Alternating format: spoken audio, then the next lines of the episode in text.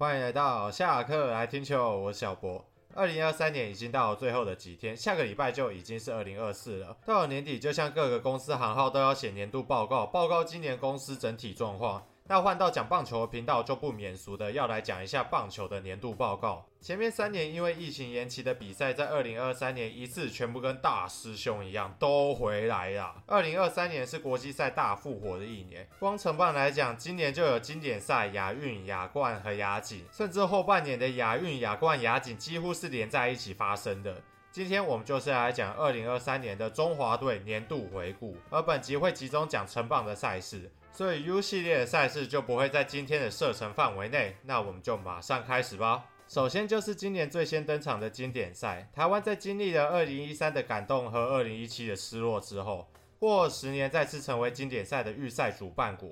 在开赛前的场外就已经足够精彩了，因为中华队的名单到了快开打都还没公布，甚至还传出台湾最高层级的野手，同时又有列管身份的张玉成要辞退经典赛的消息，一时舆论炸锅，帮他冠上了逃兵的称号。之后在各种压力之下，张玉成还是接受了中华队的征召。在名单公布后，当时我是觉得希望满满。野手的部分有层级最高的张玉成，日职一军的吴念庭，上过大联盟的林子伟和海盗农场的。新兴正宗者，投手部分虽然没有像二零一三年的王建民那样的大投手，但是有目前成绩最高的投手邓凯威，其他的中职投手也都是一时之选。名单整个看下来，我认为没有什么问题，在热身赛的时候也的确没有什么问题，但是正赛第一场问题可大啦。进到正赛之后，第一场就派出热身赛状况绝好掉的大哥胡志伟挂帅先发，结果这场在第四局大哥失一分，还留着零出局二三垒有人下场后就一泻千里了。第六局换上邓凯威，泻得更快。巴拿马在第六局就已经取得口斗的资格，最后还是靠着吴念庭的全垒打，才让中华队避免在乡亲父老前面被口斗。还记得比赛完隔天要进录音室，那个心情非常沉重，开口就没有好话。还好。之后在面对到意大利的时候，投手虽然压制力有限，打线是恢复了热身赛的好手感，单场三支全垒打，最印象深刻的一定是张玉成的追平两分炮。那时候是跟朋友一起看，我们叫到外面都听得到，还好没有人来检举我们。隔天面对荷兰，张玉成再打一支满贯炮，全台湾都沸腾了，除了某位棒球 YouTuber。这两场比赛让张玉成从二兵直升国防部长，由黑转红的最佳代名词。投手方。方面最惊艳的一定是吴哲远，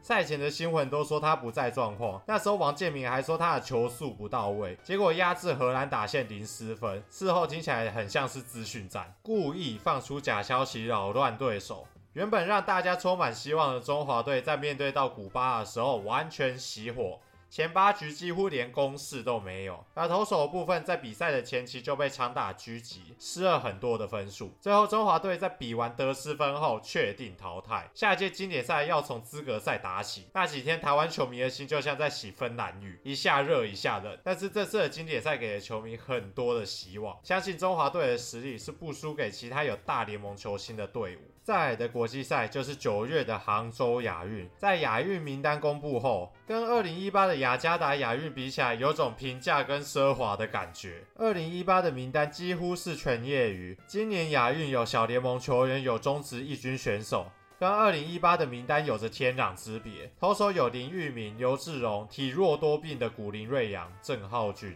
野手有完美九十度的林安可、增胖十公斤的林子豪，还有林立。第一场扣斗泰国，第二场台湾靠着长发阵封锁韩国打线，赛后还被韩媒说是杭州惨案。第三场扣斗香港晋级复赛。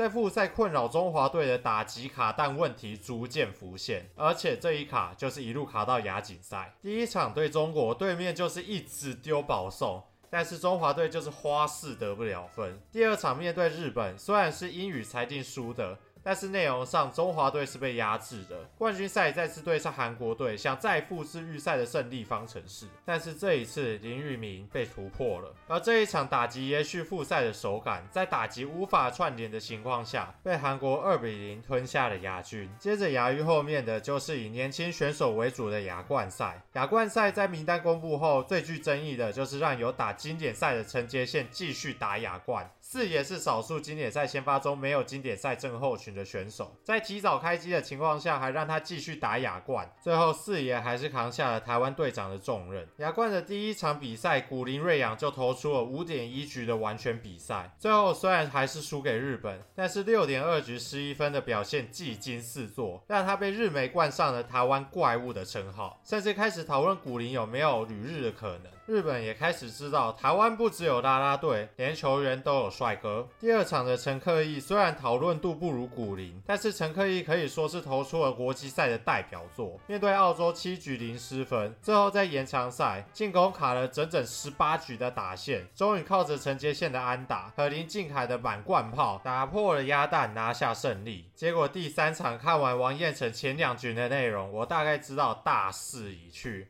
最终被韩国送进季军赛，季军赛跟澳洲打的难分难舍，最后靠着郭天信的再见安打拿到季军，至少追平上届排名了。最后就是年末的亚锦赛，亚锦赛最大的新闻应该就是终于可以在大巨蛋里面比赛了。当年在台北球场喊我们要巨蛋的人，现在他的小孩应该都上大学了。大巨蛋才盖好，然后我抢不到票，但是小叶有票。虽然中华队的预赛除了第一场都在周几，这次名单上有很多中职一军选手，基本上有兵役问题的都被送来打亚锦了。第一场面对到韩国就拿下开门红，中华队派出王牌徐若曦面对韩国七局十 K 零失分的表现，让他被韩媒封为台湾怪物。所以台湾目前最强的两个新生代王牌，各被不同国家冠上台湾怪物的称号。之后两场预赛抠斗巴勒斯坦跟香港晋级复赛，结果进到复赛打击又开始卡弹，对日本还没话说，嘉阳中一郎真的有点太猛了。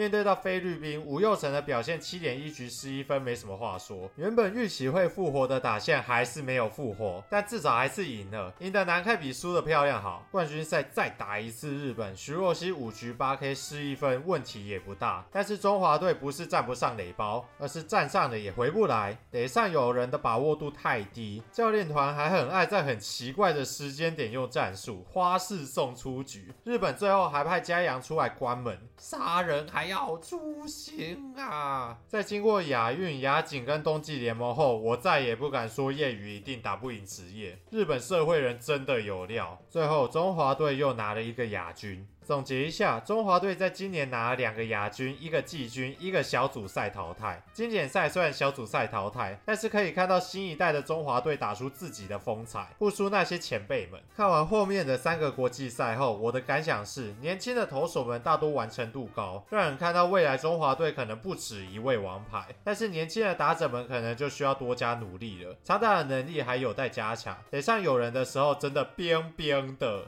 总归而言，今年是充满收获，也是充满需要改进的一年。希望未来的中华队可以带给我们更多好看的比赛。今天就到这边结束，先预祝各位新年快乐。最后送上一句：胜败乃兵家常事，大侠请重新来过。我们下次见，拜拜。